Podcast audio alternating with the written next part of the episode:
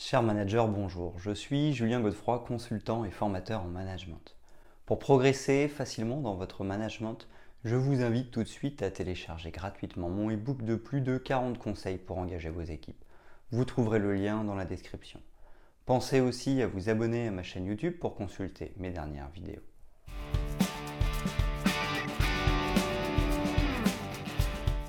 Savoir comment travailler en équipe, c'est comprendre qu'une équipe n'est pas une somme d'individualités. Il doit y avoir une alchimie qui se met en place. Ainsi, tout le monde ira dans la même direction et poussera dans le même sens. C'est mettre à contribution tous les potentiels pour qu'ils travaillent ensemble et soient capables d'aller plus loin. C'est donc pouvoir atteindre des objectifs ambitieux grâce à l'intelligence collective. Cependant, cette alchimie ne prend pas à chaque fois. À l'image d'une équipe de sport, même avec les meilleurs joueurs, le meilleur entraîneur et un budget conséquent, les résultats ne sont pas forcément là. Un mauvais travail d'équipe peut donc être lourd de conséquences. Détérioration de l'ambiance de travail, apparition de clans, baisse de la motivation des collaborateurs ou encore baisse de l'efficacité de travail. Pour savoir comment travailler en équipe et éviter une mauvaise dynamique de groupe, je vais évoquer 5 points fondamentaux à appliquer.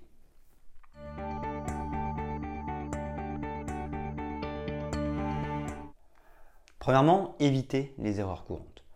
Savoir comment travailler en équipe, c'est d'abord éviter certaines erreurs classiques. Considérer une équipe de travail comme si elle était un problème. Erreur. Une équipe n'est pas là pour nous embêter ou nous mettre des bâtons dans les roues. Au contraire, elle est là pour nous renforcer et ainsi atteindre plus facilement les objectifs. D'où l'intérêt de savoir comment travailler ensemble. Utiliser l'équipe de travail comme une poubelle émotionnelle. Elle n'est pas là pour recevoir toute notre colère et en subir le prix. En tant que manager, nous devons savoir écouter nos émotions pour les gérer.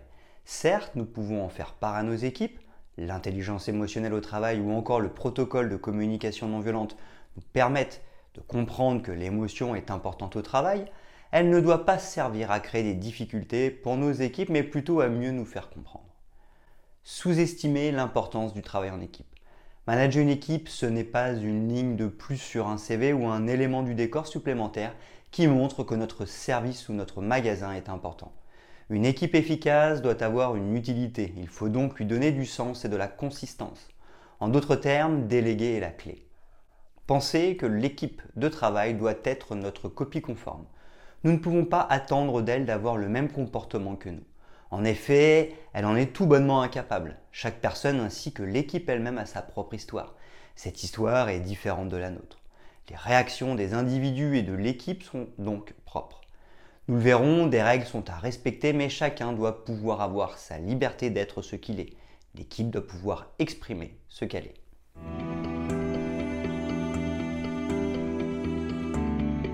Deuxièmement, fluidifier les relations d'une équipe de travail. Savoir comment travailler en équipe, c'est aussi valoriser les relations entre les individus pour développer l'esprit d'équipe. Il est certain que ce point relève du bon sens.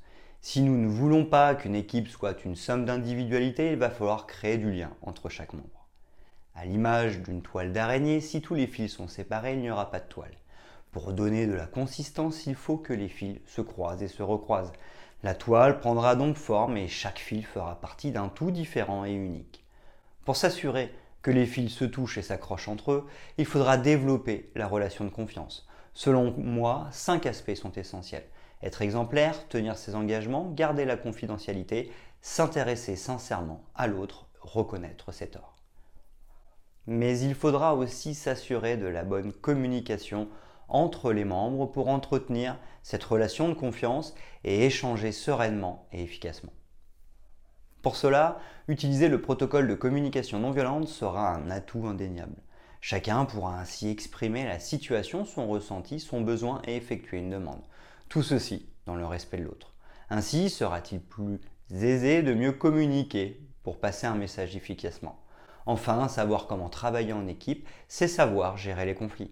Le problème n'est pas d'avoir des conflits. En effet, ils peuvent être nécessaires pour échanger les idées et avancer vers de bonnes solutions. Le problème, c'est de ne pas les gérer. En cas d'attitude non conforme, il ne faudra pas hésiter à utiliser l'entretien bienveillant de recadrage.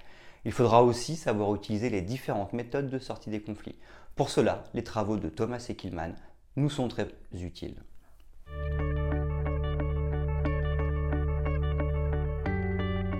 Troisièmement, définir les règles et les valeurs avec votre équipe. En ayant fluidifié les relations, le groupe est en train de prendre forme. Désormais, pour savoir comment travailler en équipe, il va falloir définir des règles. Bernard Nadoulek nous dit Une entreprise sans ordre est incapable de survivre, une entreprise sans désordre est incapable d'évoluer. Je suis bien d'accord. L'idée est de trouver un juste milieu qui peut changer en fonction des situations et du contexte. Mais une entreprise a besoin de gestion et de créativité, d'ordre et de désordre. Il est donc bien question, dans un premier temps, de définir des règles de fonctionnement et des valeurs communes. Il faudra organiser des groupes de travail avec nos équipes et les faire travailler sur les règles et les valeurs qu'elles souhaitent avoir au sein du groupe. On parle de travail collaboratif. Ainsi, parce qu'elles auront participé pleinement à l'élaboration des règles et valeurs, elles seront beaucoup plus convaincues. Elles y adhéreront et les mettront en pratique plus facilement.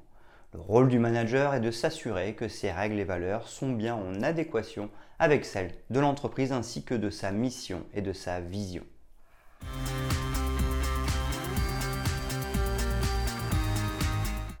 Quatrièmement, faire participer pour savoir comment travailler en équipe. Nous connaissons désormais les erreurs à éviter du travail en équipe. Ensuite, nous avons mis en place de bonnes relations entre les individus et défini le socle commun, à savoir les règles et valeurs du bon fonctionnement en communauté.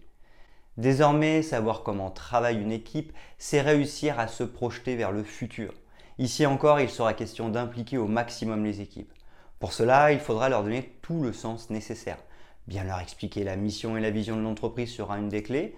Si notre entreprise implique nos collaborateurs dans ces deux démarches, c'est un plus indéniable. De notre côté, dès que nous aurons la main sur la définition de l'objectif et des plans d'action pour les atteindre, nous devrons impliquer nos équipes. Rien ne sert de se lamenter sur ce qui n'est pas en notre pouvoir. Il est tout à fait logique que dans une entreprise hiérarchique et détenue par des actionnaires, que nous ne puissions pas avoir la main sur tous les sujets.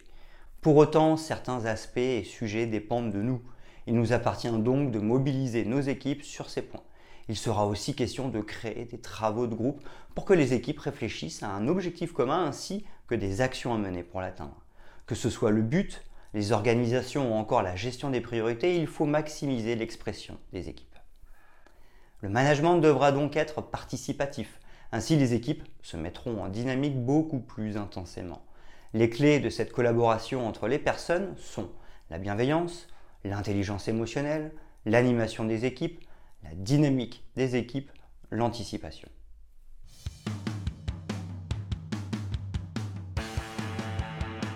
Cinquièmement, connaître l'importance du manager dans le travail d'équipe. Enfin, dernier point essentiel, le manager. Bien évidemment, il faudra développer ses compétences managériales. Pour cela, il y a selon moi cinq grands points à respecter pour bien manager. Limiter les erreurs, garder son humilité, savoir écouter et coacher, accompagner et faire grandir ses équipes de travail, savoir être inutile. Mais pour savoir comment travailler en équipe, il faut ajouter d'autres points. En effet, un autre aspect essentiel sera d'incarner tout ce que nous avons dit avant. En plus d'avoir un leadership certain, il faudra être digne de confiance, bien communiquer et gérer les conflits. Il faudra aussi respecter les règles et valeurs qui ont été définies. De plus, notre attitude et notre travail doivent aller dans le sens des objectifs, des plans d'action et des autres organisations décidées collectivement. Ainsi, il montrera le bon exemple et donnera une consistance plus matérielle aux idées. Le manager est aussi le gardien du temple de l'équipe. Il doit garantir que les collaborateurs se respectent et qu'ils respectent l'équipe. Pour cela, il pourra intervenir en donnant de la reconnaissance sur les bonnes attitudes et le bon travail. Il pourra aussi recadrer les comportements déviants.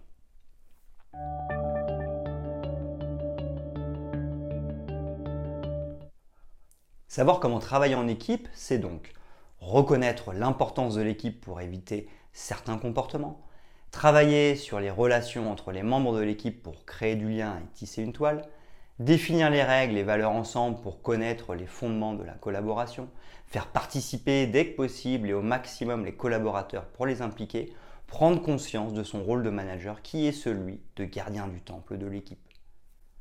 Un travail d'équipe réussi renforce la cohésion de groupe et apporte un réel sentiment d'appartenance aux collaborateurs qui, nous le savons, est un des piliers de la motivation au travail. Travailler efficacement en équipe vous apportera une meilleure productivité et une force incroyable dans l'atteinte de vos objectifs en général.